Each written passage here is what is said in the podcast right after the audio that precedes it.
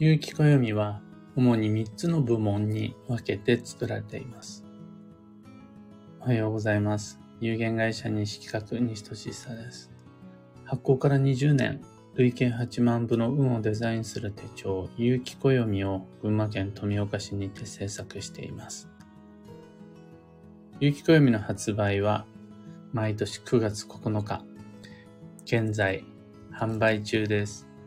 ご購入窓口は放送内容欄にリンクを貼り付けておきます。で、このラジオ、聞く暦では毎朝10分の暦レッスンをお届けしています。今朝は、有機暦の作り方というテーマでお話を。毎日暦の読み解き方とか、運のデザイン方法をご紹介しているこの朝ラジオですが、有機暦2024が例年通り9月9日に発売できたということで、昨日に引き続き少し制作の裏話というか、有機暦そのもののお話しさせてください。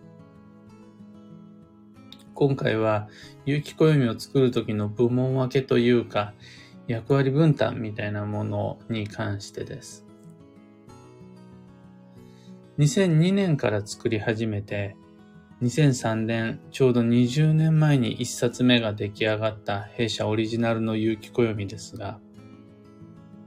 まあとにかく最初は何もわからないところから、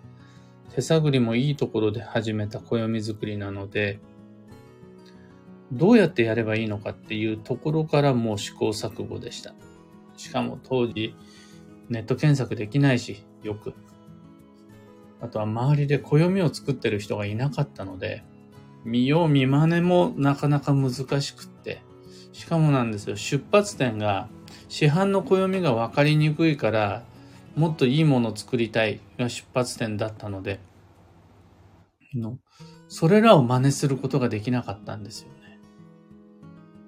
これが分かりにくいから、じゃあどう分かりやすいものを作るかってなった時にお手本にできるようなものがなかったので、その、目標も曖昧なまま、とにかくどっから手つけたらいいんかねっていう感じでの試行錯誤でした。そんなわけで僕、言い出しっぺの僕としても、誰に何をどう相談して、どう仕事を振っていいかわからないので、まず、とにかく全部一から自分で考えてやってみて、自分で試してみて、その細かい作業も全部自分一人でやってっていうことの繰り返し。しかも、まあ大体は失敗するじゃないですか。浅はかな27、8の自分の考えなんて、とにかくキャリアがない。あの、出版製本のキャリアさえ経験さえないので、まあこれもダメ、あれもダメっていう感じでの繰り返しを、少しずつ少しずつ毎年20回積み重ねて今に至るって感じです。で、これ悪い癖なんですが、寄せばいいのに、去年うまくいった方法を今年またやろうってならないんですよね。去年これでいいやって完成させたページをすぐ捨てちゃったりするんですよ。僕という人間は。本当に会計担当には嫌な顔をされます。せっかくいろいろ調べて、周りにも協力してもらって、予算がっつりかけてやっと仕上げたっていうやり方とか手順、ページを、いや、もっといいもの作りたいからとか言って、しがみついてられなくてすぐ更新しちゃうんですよね。ついつい毎年新しい、より良い暦を目指し始めちゃって、15年目くらいまでは、毎年毎回がフルモデルチェンジみたいな、そういう無謀の連続というか、なかなかこう定番の流れ作業にならないというか、これはもう完成したんだからこのままだよねっていう風に落ち着かない日々で、うん、もうずっと慣れるっていうことがなくてバタバタし続けてきた感じです。で、それが落ち着いてきたのが15年目ぐらいから、は、ああ、大体目指す暦に近づいてきたかなって思い始めて、その名前を有機暦という名称にしてからは、だいぶコンセプトも制作の体制も、それに紐づく経験値みたいなものもかなり固まってきたなっていう感じ。だから、ここ5年ぐらいは、楽な暦作りってないものの、少しずつ、あ、こういう感じでいこうかなって安定してきた気がします。で、そうなって、今の体制は主に3つの部門担当に分かれて暦毎年作られています。1つ目が企画デザイン。2つ目が運勢原稿。で3つ目がカレンダー原稿と文字構成。これは線がしっかり引かれていて担当責任締め切りがきっちり分かれていてこの3つで作っているんですがの運勢原稿は僕の担当です。有機暦の中に掲載された運勢でその文字情報テキストは一字一句句読点からその様々な接続詞に至るまで一字一句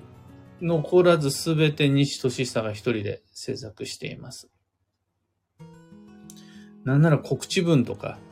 いろいろな説明文もすべて僕が担当しているのが運勢原稿です。それに対して、カレンダー原稿と文字構成は僕は一切手を出さないようにしています。もう、カレンダー原稿に関しては本当に修行というか、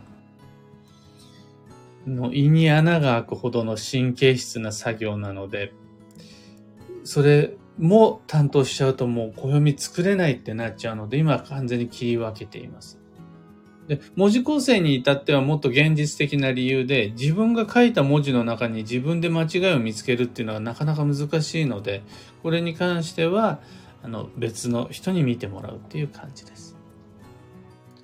で、企画デザインに関しては、僕と、あと、デザインチーム、前橋のデザインチームであるエイルに手伝ってもらって、どんな企画でどんなデザインにしていこうかっていうのを今は協力しながらやっていってます。デザインに関してはもう20年前からというか弊社のウェブサイトから印刷物あとはゆるゆら招き猫みたいな制作物に至るまで全てエイルの石井さんという方にお願いしているんですがこれ毎年の暦の表紙は全て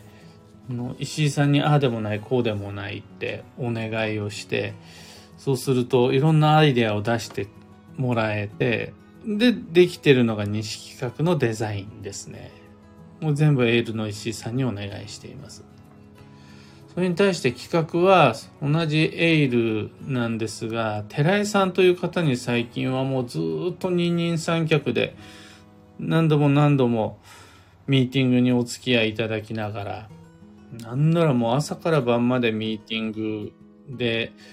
もうほぼほぼ最近の西企画の暦、有機暦のアイデアは、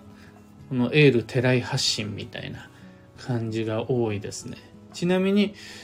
そのエールの寺井さんには有機暦の企画だけではなくて、SNS での発信であるとか、様々なその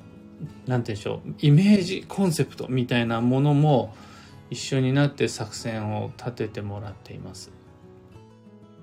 で、そんな感じで企画デザイン、運勢原稿、カレンダー、文字構成っていう感じで3つの部門で分けている有機暦の制作なんですが、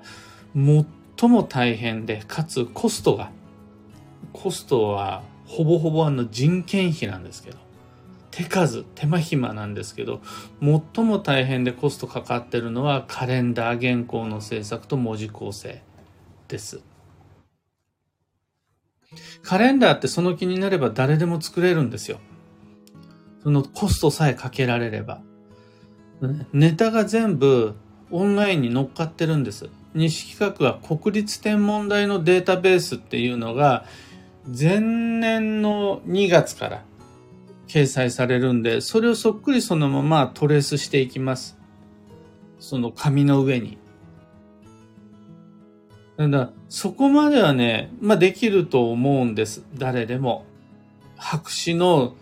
メモ帳に線を引いて、国立天文台のデータベース開いて、日付、曜日、あとは大安仏滅、二十四節、全部載ってるんです。土曜の間日とかも載っています。あとは、祝日とか、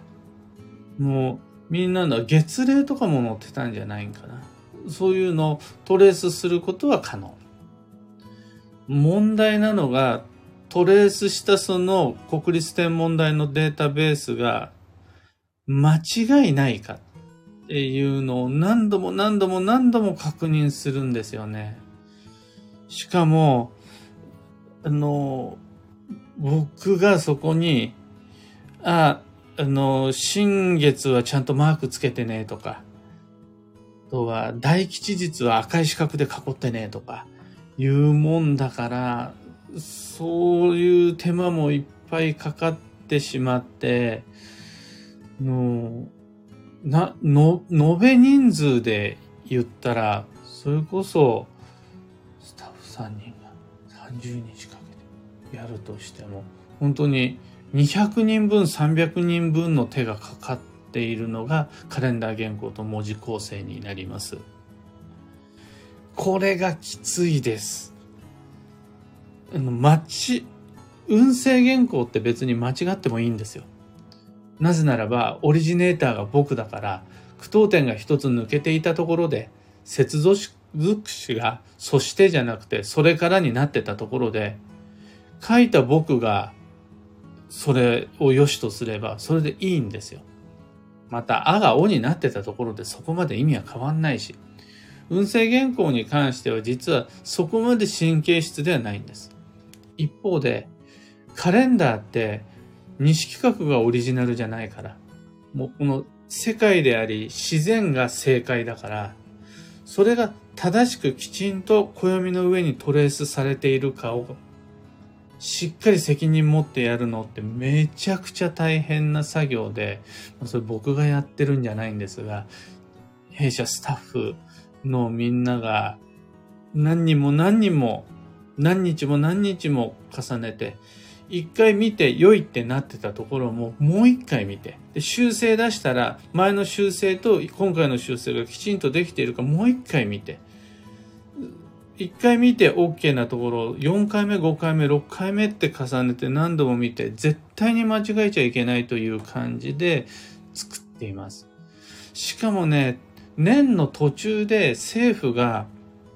新しい祝日を足したりであるとか、あとは天皇陛下が変わったりであるとか、するんですよ。そうするとまた、それに伴い作業が増えたりしてって言って、実は有機暦の政策の中で一番お金も時間も労力も神経もかかってるのがカレンダー部分の原稿となり一番毎年頑張ってくれているのがこのカレンダー原稿と文字構成のスタッフチームとなります。なんて感じでじっくり手間暇かけて作られているのが有機暦なんですが10年前まではこれで本当にいいんかなってそれなりに自信を持って情熱を持って作っているもののみんなにちゃんと喜んでもらえてるんかなってずっと不安になりながらの模索が続いていたんですが最近は少しずつみんなが SNS で感想を教えてくれるようになってみんながそのインスタグラムとかツイッターとかで上げてくれるようになって本当にその都度報われています。今年は特にあの表紙をみんなに褒めてもらえてあああの今年の表紙作り例年以上に大変だったんでもう完全に報われてますね。なんならその時いただく感想とかみんなの反応を即次の企画会議にかけてなみんなの意見が即そのまんま来年度の暦をより良くしてくれてたりしてます。だから SNS で、ね、発信していただけるのめちゃくちゃ嬉しいし役に立ってます。ありがとうございます。というわけで暦のことを語り出すとあっという間に予定の時間をオーバーしてしまうので今朝のお話はそんなところです。お付き合いいただきありがとうございます。二つ告知にお付き合いください。まず、カヨンドリルワークショップ2024に関して。日付や時間にまでこだわった理想の基地方位旅行計画や、あと基地時期基地方位なんかを踏まえたキャリアプラン、ライフプラン、転居とか。そういう1年12ヶ月の運をデザインする毎年恒例のドリル今年も開催します。お申し込み窓口はブログです。そちらで詳細をご確認いただいた後に Web ショップでご購入という流れ。そうすると今度 Web ショップから限定 Facebook グループへの登録情報が届きます。開運ドリルはこの Facebook グループの中で動画で行うワークショップです。だから参加には Facebook アカウントが必要だし、なおかつ申し込んだだけじゃダメで、Facebook グループへの登録申請が必要です。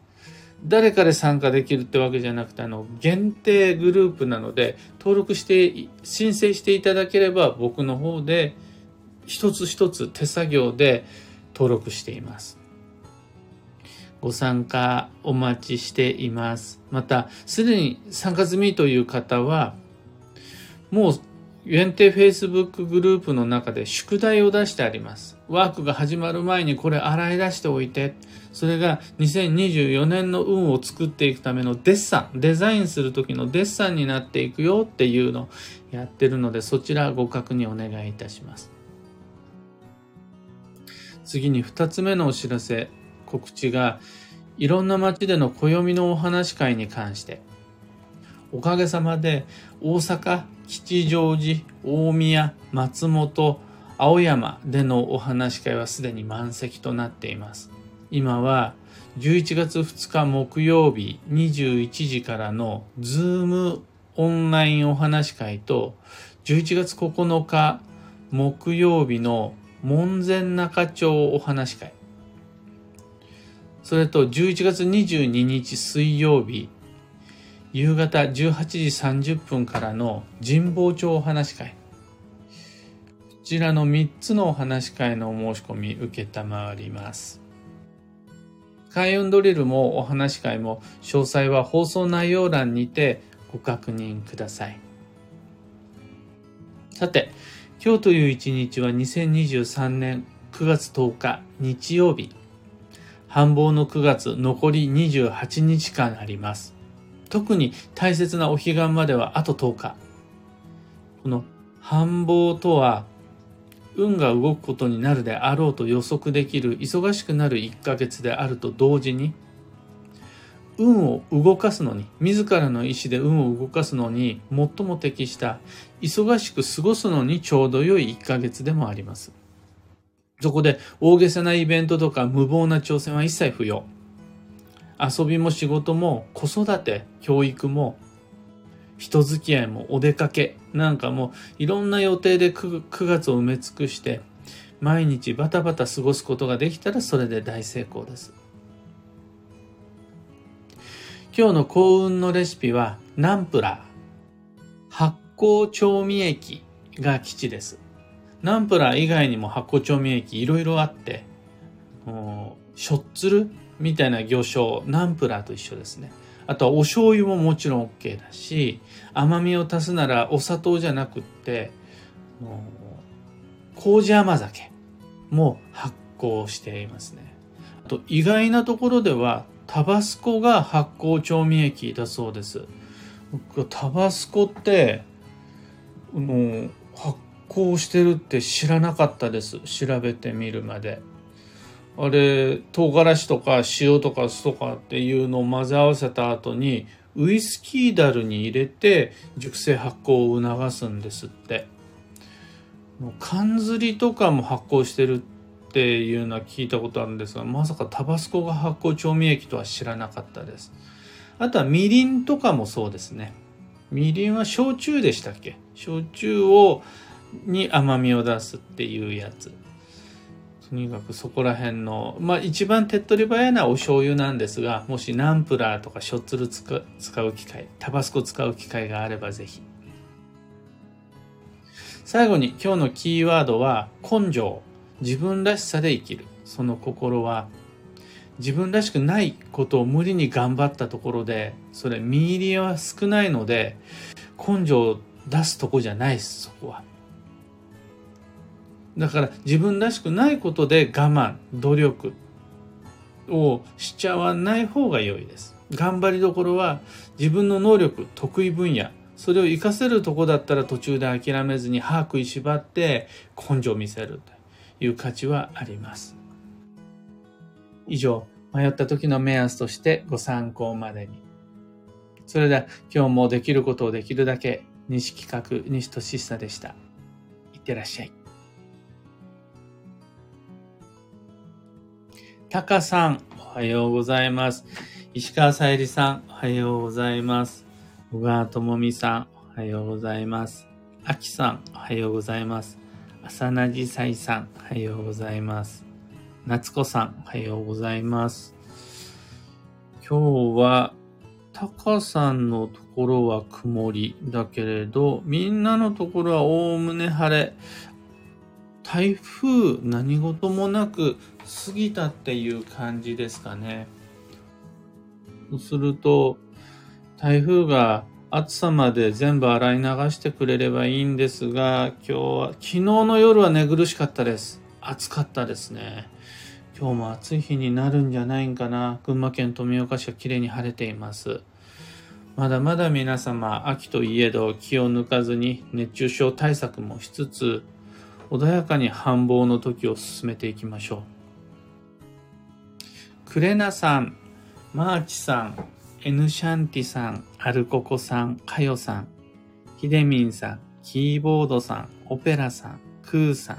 ビートさん、ハーモニーさん、おはようございます。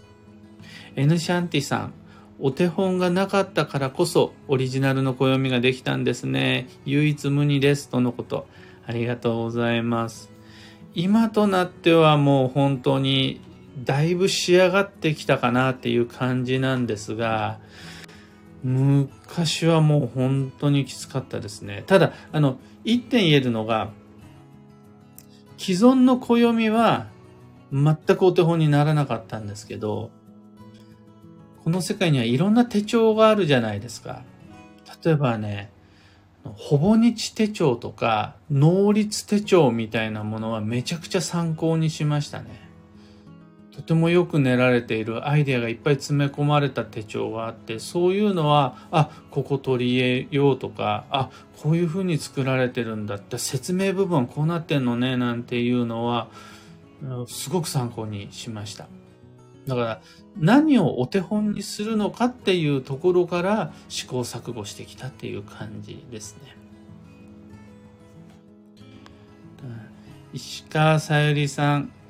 今手元にある有機暦がどのように制作されているのかお話興味深く聞きましたとのことありがとうございます。その制作の裏話に関しては例えばオンラインサロンとかでは少しずつシェアできているんですが、あんまり舞台裏って見せすぎちゃうと、要はあの、毎回ほんと肋骨、肋間神経痛でヒーヒー言いながら暦作ってます、構成してますみたいなことを言っちゃうと、うん、みんな心配させちゃうような気がして、なるべく、こう、さらっとね、今年も綺麗な暦ができました、どうぞみたいな顔して、振る舞うようにはしているものの、最近僕が運勢原稿に集中し始めていて、それ以外の部分をみんなが分担して手伝ってくれるようになってからは、その、みんなの努力とかみんなの苦労はこれ隠すの忍びないなと思い始めまして、大変コストがかかって作っていますみたいなことを言うようになりつつあります。自分のことは隠すんですけどね、人が頑張ってるところって隠したくないですよね。そのデザインチームであるエールの、その本当に手伝ってくれる力とか、西金屋も借り出してまで、78歳のおじいちゃん借り出してまで頑張らせちゃう暦作りとか、みんなに見てもらいたいですね。本当にみんなの力で作っています。というわけで、今日もマイペースに運をデザインして参りましょう。ゆきこよみの裏話お付き合いいただきましてありがとうございました。僕も行ってきます。